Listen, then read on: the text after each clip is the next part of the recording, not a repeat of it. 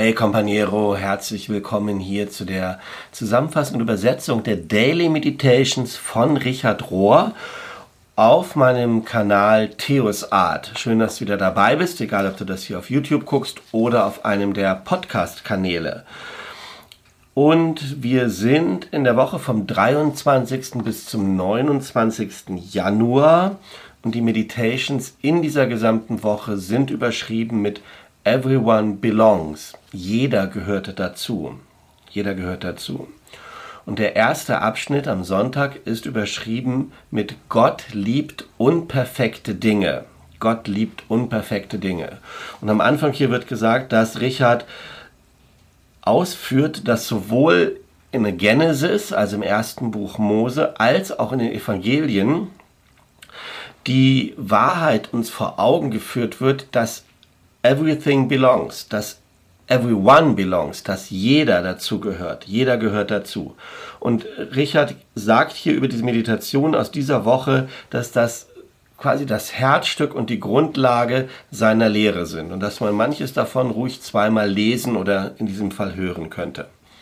Und Richard sagt, try to think, versuch so zu denken von dieser, von diesem Wort Reich Gottes, das Jesus benutzt, als, als ob er davon redet, das große Bild. Also nimm ein anderes Wort für Reich Gottes, das große Bild oder the largest frame, ähm, die, der größte Rahmen, den es gibt. Denn Reich Gottes ist nicht so sehr ein Platz, ein konkreter Ort, um den es geht, sondern eine ultimative Perspektive, eine ultimative Sichtweise, nämlich die Perspektive Gottes.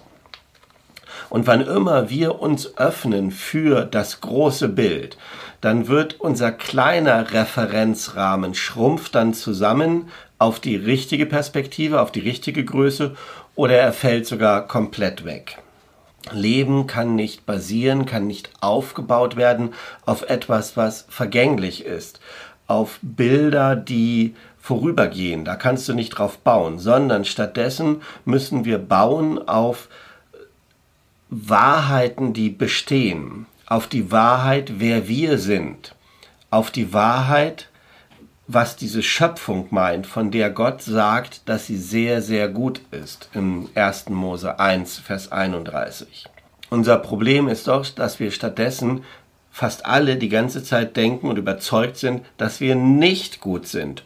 Und wir brauchen daher eine ganze Menge Vertrauen um Gottes Ankündigung zu glauben, dass Gott in der Bibel sagt, alles sei gut, alles, was er geschaffen hat, sei sehr, sehr gut, sogar in seinem imperfekten Status. Dass auch die nicht perfekten Dinge, was wir für nicht halten, von Gott gesagt wird, ist es sehr gut. Denn wir glauben ja, dass nur die perfekten Dinge liebenswert sind oder dass die geliebt werden können. Aber das Evangelium sagt, dass Gott unperfekte Dinge liebt und damit ist wirklich alles gemeint, weil ja alles irgendwie unperfekt ist. Gott liebt das aber. Nur Gott selbst kann Perfektion für sich beanspruchen.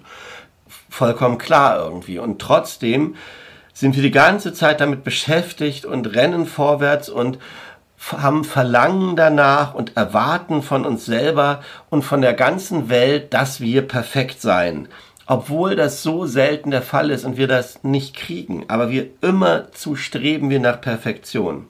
Und es klappt nicht. Und dann benutzen wir diese Enttäuschung, dass das nicht klappt, um jeden anderen anzuklagen, dass er nicht perfekt ist oder die Welt anzuklagen, dass sie nicht perfekt ist.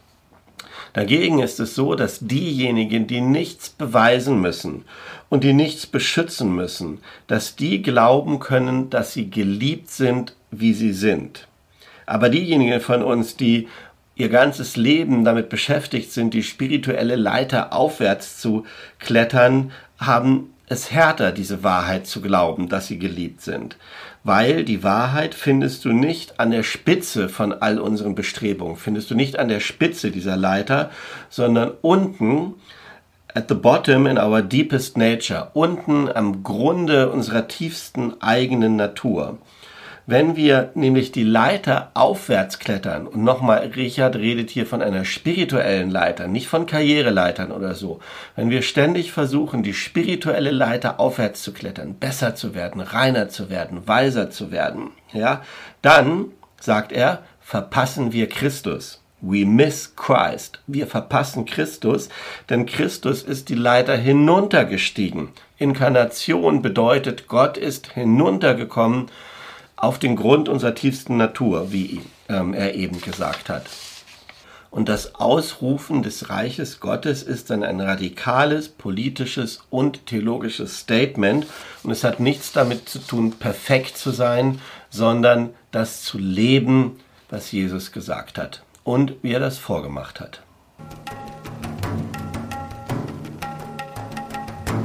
Der nächste Abschnitt ist überschrieben mit Goodness Exposed und ich weiß nicht so richtig, wie das übersetzen soll.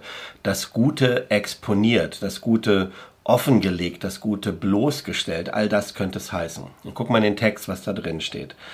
Richard sagt folgendes: Das religiös Geniale an dem, was Jesus gelehrt hat, war, dass er es zurückgewiesen hat, alle Begriffe oder Dimensionen von Schuld, von religiösen Reinheitscodes, von religiösen Quarantäne oder von diesem Rauspicken, wer Sünder ist und wer sündig oder Sünderin ist. Ja, all das hat Jesus abgelehnt, das zu tun.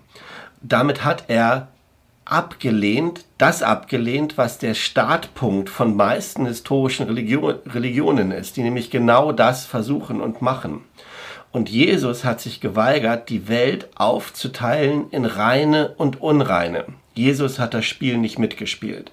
Auf eine schockierende Art und Weise regt Jesus sich überhaupt nicht über Sünder auf. Ja, das ist ein Schock so sehr für die meisten Christen heute, dass wir uns weigern, das zu sehen, dass Jesus Sünder und Sünderinnen nicht verurteilt. Das Einzige, worüber Jesus sich aufregt und was er auch verurteilt, ist, wenn Leute denken, dass sie selber keine Sünder seien. Also wenn dieses Spiel spielen, Sünder, Nicht-Sünder und sie selber von sich denken, Nicht-Sünder. Bei den meisten formalen Religionen ist es aber doch bis heute so, dass sie denken, ihre Aufgabe sei es, dass die Sünde und das Böse auszutreiben oder zu vertreiben. Ja? Aber durch Jesus lernen wir, dass die Sünde in der Art des Austreibens liegt. Es aus, etwas austreiben zu wollen durch Unterscheidung, durch Verurteilungen, darin liegt die eigentliche Sünde. Es gibt nämlich keinen Platz, wohin wir Sünde austreiben können. Ähm, es gibt nicht, dass die Sünde irgendwo anders hin muss, sondern wir müssen den Feind, wir müssen dem Feind der Sünde, dem Bösen begegnen und feststellen, the enemy is us. Der, dieser Feind, das Böse, die Sünde, ist in uns. Wir sind das. Und dann kommt, finde ich, ein ganz toller neuer Aspekt aus der Geschichte vom barmherzigen Samariter. Die Geschichte selber haben wir öfter gehört. Und stell dir vor, Jesus erzählt die Geschichte von einem Mann, einem guten, rechtgläubigen Juden, der erwacht, der aufwacht auf feindlichem Gebiet, nämlich ähm, auf dem Gebiet von, von Samaritern, und der realisiert, dass er geliebt wurde, versorgt wurde, dass ihm geholfen wurde von genau denjenigen, von denen er eigentlich gedacht hatte, er müsste sie hassen und die müssten ihn hassen und vor denen er sich eigentlich fürchtet. Das ist eine Art von Erwachen, von der Richard fragt, könnte das nicht sein etwas, wozu jeder erwacht? Könnte das nicht ein Erwachen, ein, eine Erweckung sein, die jedem von uns gut tun würde? Könnte das nicht ein gutes Bild dafür sein, zu entdecken, was Gott meint und was Gott im Sinn hat und was die Wahrheit ist? Und Jesus präsentiert doch ganz klar diesen fremden Samariter als ein Bild Gottes, dass Gott so handelt. Und er endet dieses schockierende Gleichnis, indem er sagt, geh und mach dasselbe. Geh und mach dasselbe. Die menschliche Aufgabe ist es also, eine Imitation Gottes zu werden. Wir, unsere Aufgabe ist es, Gott nachzueifern und uns genauso zu verhalten wie Gott. The very image of God das Bild Gottes zu werden, sagt er hier. Und er sagt ja auch, was für die meisten von uns undenkbar ist. Und du merkst auch, wie ich mich beim Übersetzen schwer tue, zu sagen, ja, wir werden das Bild Gottes. So sagt Richard das hier. Und er endet den Abschnitt und sagt, für Jesus gibt es keine Gruppenmitgliedschaft, keine Verhaltensweisen, keine Gebetsrituale, keine äh, Ernährungsvorschriften, keine Askese, keines Social Awareness, kein soziales Bewusstsein ähm, oder irgendetwas, was uns transformiert zu Erleuchtung und was uns irgendwie gerettet macht und was uns dann zu besseren Übermenschen oder Überlegen macht, ja. Es gibt keine kontaminierten, sündigen Elemente oder auch keine Menschen, die wir irgendwie ausschließen, vertreiben müssen. Und diese klassischen Antworten, die Religion aber gibt, was wir tun sollten, die werden bloßgestellt als inadäquat oder sie werden es zeigt sich, dass sie inadäquat sind, und zwar dann, wenn die Güte, wie in dem Beispiel von dem Samariter, wenn die sich zeigt, wenn, die, wenn das Gutsein, die Güte, wenn das zum, ins Licht kommt, wenn das deutlich wird, dann wird klar, das ist eigentlich das Handlungsfeld Gottes. So ist es gemeint. Und es bedeutet, jeder Mann und jedes Ding gehört dazu. Everyone and everything belongs. Alles gehört dazu.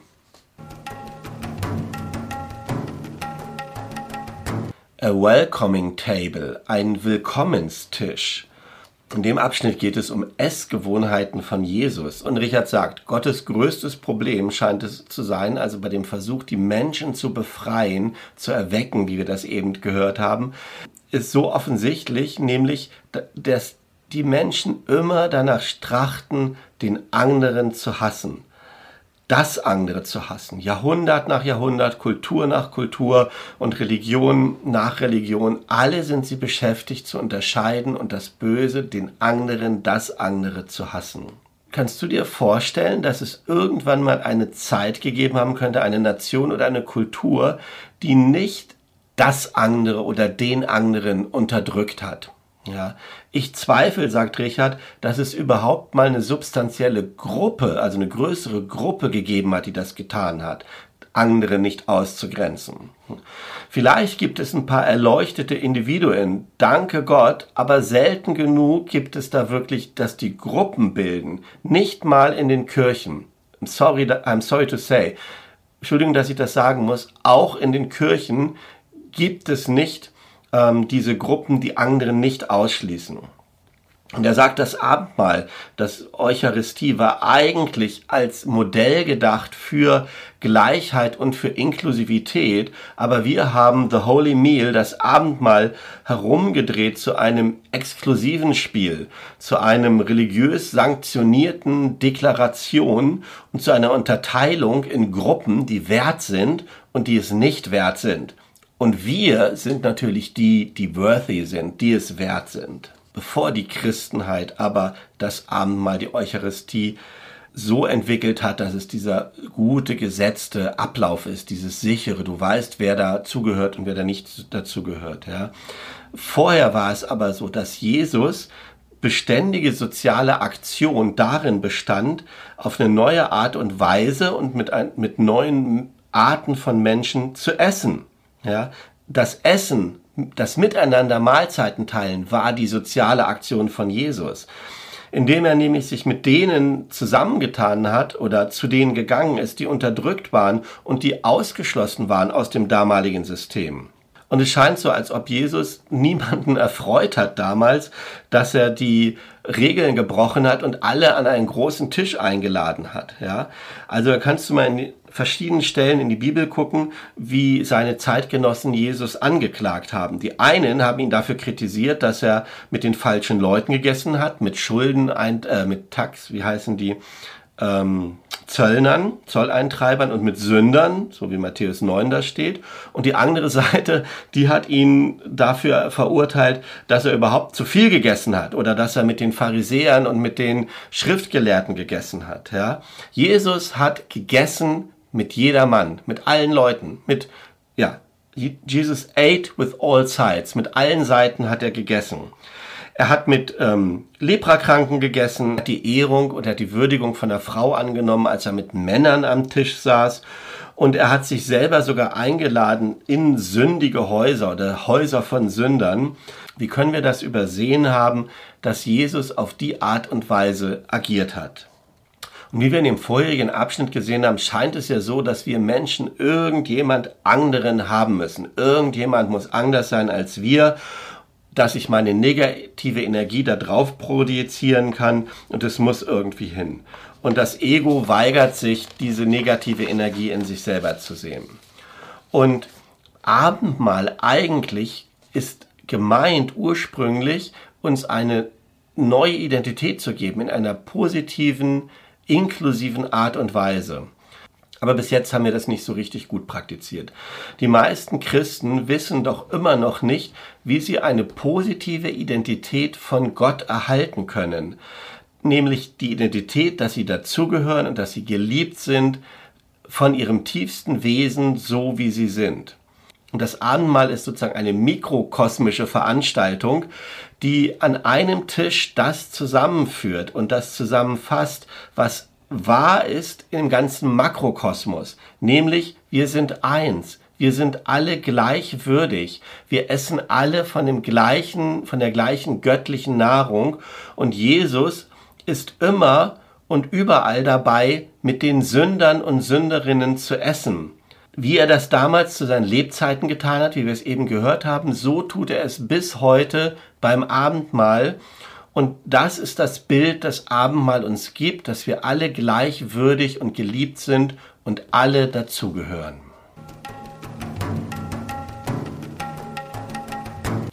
Niemand ist überflüssig. Lacht nicht, Leute. Jesus war ein armer Mann. Diese Aussage ist mal aus einer Kampagne, die Richard gesehen hat, schon 1968 aufgeschrieben worden.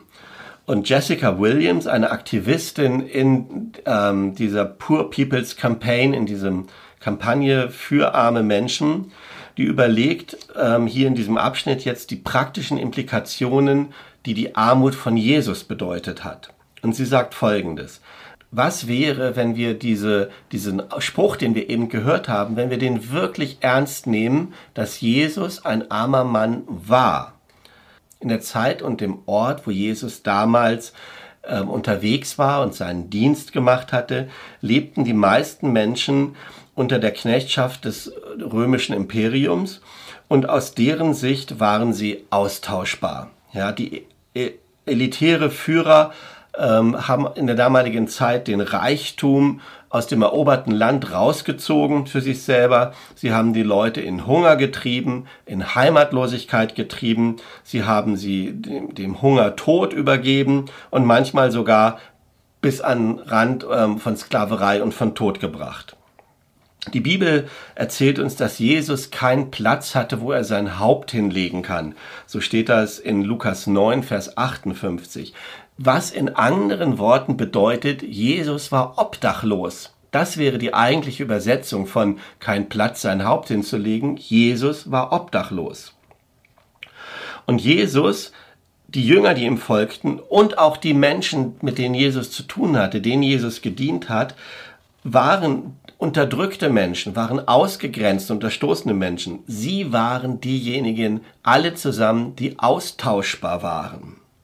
Jesus war ein armer Mann ist dann eine theologische Aussage. Es ist nämlich viel, viel mehr als nur zu sagen, Jesus kümmert sich um die Armen oder Jesus sorgt sich über die Armen. Jesus hatte also nicht so eine romantische Idee, so eine, so eine Charity, so eine mildtätige Konnotation, dass es toll wäre, sich um die Geringen und die Armen zu kümmern, sondern es ist Jesus eigene Realität. Jesus sagt, dass die soziale Klasse der Ersetzbaren und der Ausgestoßenen, das sind seine Leute, die Obdachlosen, die Armen, das sind Jesus Freunde, das ist Jesus Familie, das sind seine Jünger und Nachfolger und Nachfolgerinnen und es ist Jesus selbst. And Jesus himself gehört zu diesen Ausgestoßenen, scheinbar Ersetzbaren aus Sicht der anderen. Und die Interpretation, also das Ganze kommt aus Matthäus 25 und die Interpretation daraus in diesem Zusammenhang dampft diese klassische Vorstellung zusammen, dass es hier um Charity geht, um Mildtätigkeit.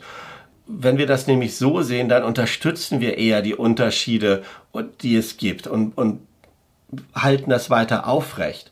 Aber ein Nachfolger, eine Nachfolger von Jesus zu sein, meint etwas, was viel, viel tiefer geht als Charity, als Mildtätigkeit oder Wohltätigkeit oder Diakonie, nenne ich es mal ja, sondern wie Christ zu sein meint, sich einer Bewegung anzuschließen. Being Christ-like means joining a movement. Es bedeutet, Christ zu sein, bedeutet sich einer Bewegung anzuschließen, und zwar einer, die angeführt wird von den Armen und von den Besitzlosen, um die Last der Armut zu erleichtern. Also, Jesus hat eine Bewegung angestoßen, die uns aufruft, genauso zu werden wie er, uns da anzuschließen, die angeführt wird von den Armen und Besitzlosen, um die Last der Armut zu leichtern, zu schultern gemeinsam.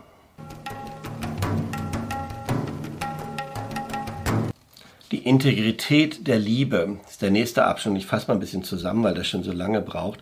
Äh, hier spricht Dr. Jacques Louis und sie ist eine der Lehrerinnen am ähm, CAC auch und sie redet von ihrer persönlichen Erfahrung, wie sie aufs theologische Seminar gekommen ist und dann am Anfang gedacht hatte, sie muss das wörtlich nehmen, was in der Bibel steht. Und dann dahin gekommen ist zu überlegen, Mensch, warum wird denn manche Sachen wie Männer sollen nicht beieinander liegen wörtlich genommen? Und der Satz, der direkt daneben steht, du sollst keine Kleidung aus zwei unterschiedlichen Textilarten tragen oder du sollst dies und jenes nicht essen, das wird nicht wörtlich genommen.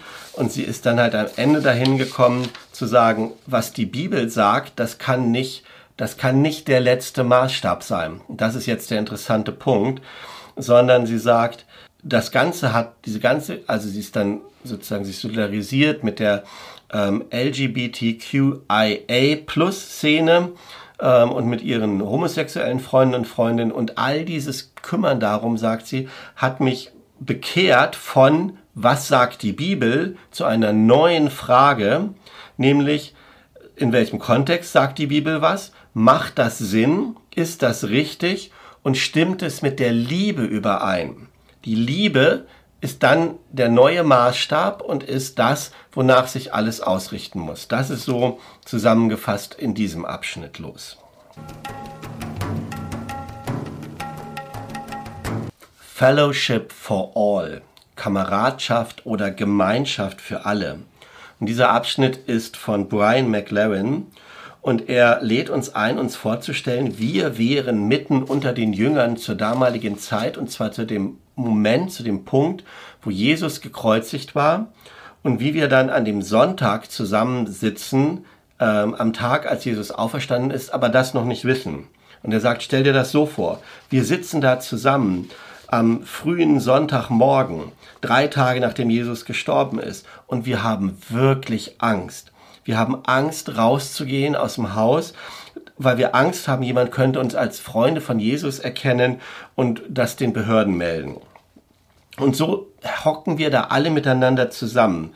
Und wir sind ähm, wir wimmern, wir stöhnen, wir sind wie gelähmt von Angst. Denn das, was am Freitag passiert ist, die Kreuzigung, das war hässlich. Und wir wollen nicht, dass das dem Rest von uns auch so geht und wir auch so gekreuzigt werden. Das ist also die Grundstimmung, in der wir sind. Und dann plötzlich aber fühlt es sich an, als ob sich etwas ändert, als ob etwas anders wird, als ähm, da eine Präsenz auftaucht, die ähm, sich irgendwie familiär anfühlt, so wie es vor Freitag war. Eigentlich unmöglich. Wie könnte das sein, dass Jesus jetzt unter uns ist? Das ist die neue Erfahrung, die wir da am Sonntag machen. Wie könnte das sein, dass Jesus unter uns ist?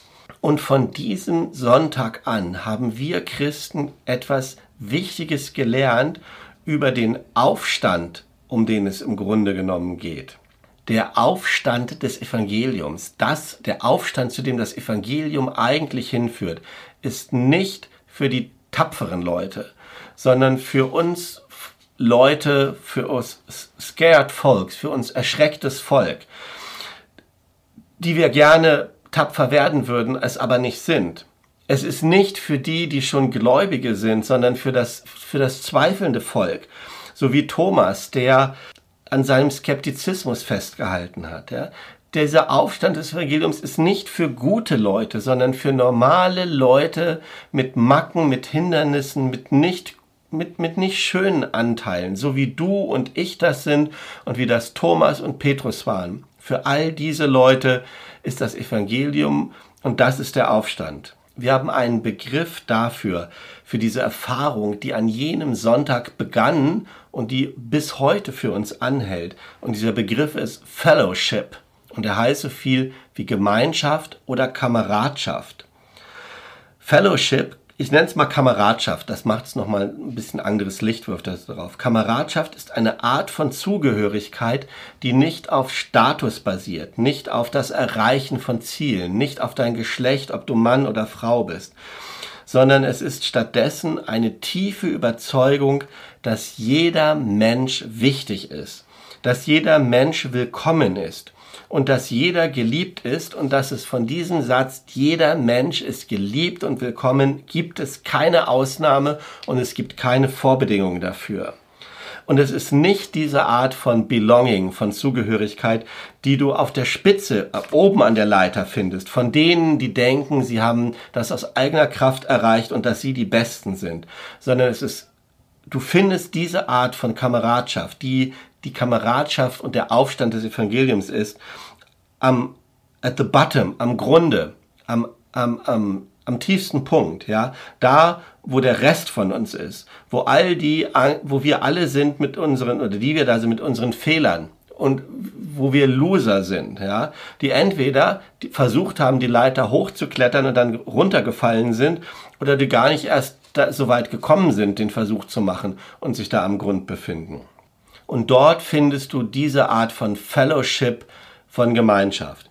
Und was immer sonst dieser Aufstand des Evangeliums noch werden wird, von diesem Sonntag an wissen wir, es ist ein Aufstand für Kameradschaft, ein Aufstand, der zu Kameradschaft führt, zu einer Gemeinschaft, wo jeder, der will, willkommen ist und dazugehören kann. Jesus hat uns seine Wunden gezeigt und so können wir auch anfangen zu realisieren, dass wir unsere eigenen Wunden nicht verstecken müssen, nicht vor Gott und nicht voreinander. So, Fellowship, Gemeinschaft, Kameradschaft ist für die ängstlichen Leute, für die erschreckten Leute, für die Leute, die glauben wollen, aber sich nicht sicher sind, ob oder wie sie glauben können. Und wir können so zusammenkommen, wie wir sind. Und dann fangen wir an to rise again. Dann fangen wir an, wieder aufzustehen. Dann fangen wir an, wieder aufzuscheinen. We believe again. Wir glauben wieder. Wir hoffen wieder. Und wir leben wieder. We hope again. We live again.